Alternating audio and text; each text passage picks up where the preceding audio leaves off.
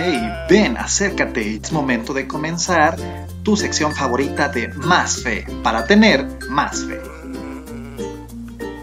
Hola, mi nombre es Edgar Iván Castro Guerrero, miembro del equipo de la Dimensión de Pastoral Juvenil y estoy aquí para compartirte un poquito acerca de lo que es la Pascua.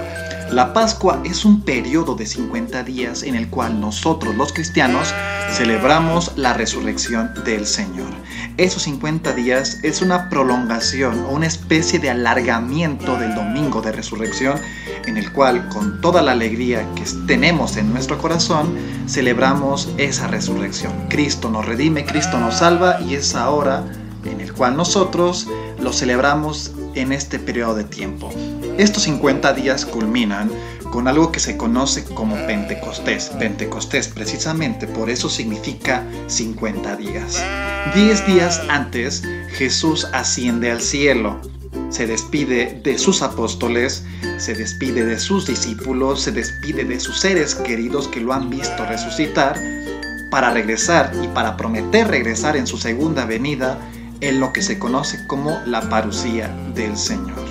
Jesús, como buen judío, ya celebraba una Pascua judía. Pascua viene del hebreo Pesach, que significa paso.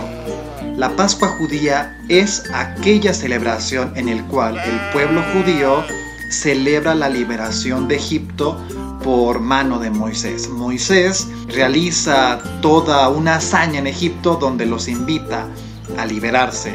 Dios da diversas señales que el pueblo tiene que seguir y una de esas señales fue sacrificar un cordero macho sin defecto del año y poner la sangre en las puertas para que así en la última plaga que Dios lanza sobre Egipto, el pueblo israelita quede libre, quede limpio y prácticamente no sufran las consecuencias de esta última plaga. El pueblo lo hace de forma muy atenta y en esa noche el pueblo huye. El pueblo por fin es libre. Dios manda a celebrar todos los años esa liberación de Egipto. Jesús, como judío, realiza esa cena en la cual se conmemora esa liberación.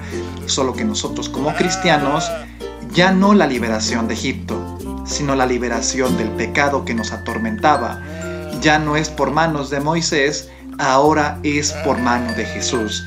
Ya no sacrificando corderos, sino que Jesús, siendo el único cordero, se sacrifica a sí mismo. Ya no en el monte Sinaí, sino en el monte, en el Calvario, en el monte Gólgota. Dice San Pablo en la carta a los Corintios, en la primera carta a los Corintios, si Cristo no hubiese resucitado, vana sería nuestra fe seríamos las personas incluso las más miserables. En cambio, Cristo ha resucitado, por eso nosotros debemos ser las personas más felices, porque el mayor tormento del hombre, que es la muerte, finalmente ha sido vencido por Jesús.